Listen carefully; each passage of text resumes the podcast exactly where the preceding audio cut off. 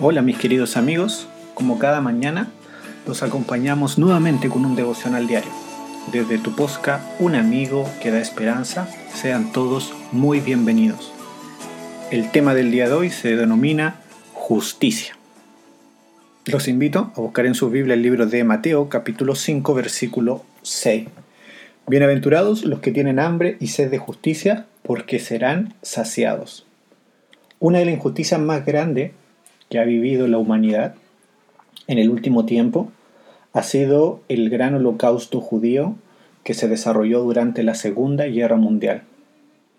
Primo Levi, un escritor italiano sobreviviente del campo de exterminio de Monowich en Auschwitz, en su famosa obra Si esto es un hombre, describe a través de testimonios personales los principios que regían en dichos campos.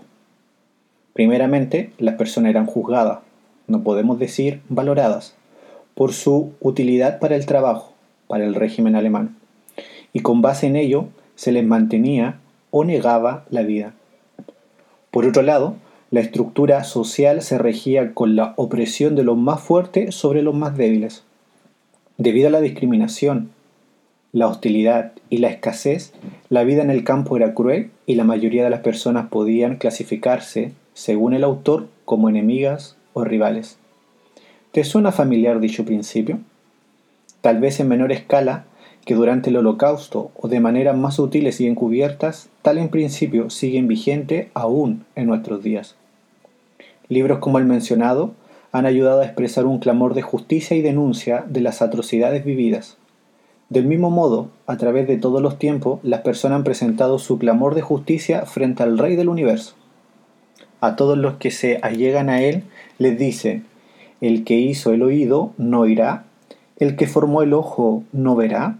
Salmo 94, versículo 9. ¿Y acaso Dios no hará justicia a sus escogidos que claman a Él de día y de noche? Lucas 18, versículo 7. Preciosas promesas han quedado escritas en su Santa Biblia. Habrá un justo que gobierna entre los hombres, que gobierne en el temor de Dios. Y será aquel varón como escondedero contra el viento y como refugio contra la tormenta, como arroyos de agua en tierra de sequedad, como sombra de gran peñasco en la tierra calurosa. No juzgará según la vista de sus ojos, ni resolverá por lo que oigan sus oídos, sino que juzgará con justicia a los pobres y resolverá con equidad a favor de los mansos de la tierra. Herirá la tierra con la vara de su boca y con el espíritu de sus labios matará al impío. El ruin nunca más será llamado generoso, ni el tramposo será llamado respetable. No se casarán, ni desmayarás, hasta que establezca en la tierra justicia.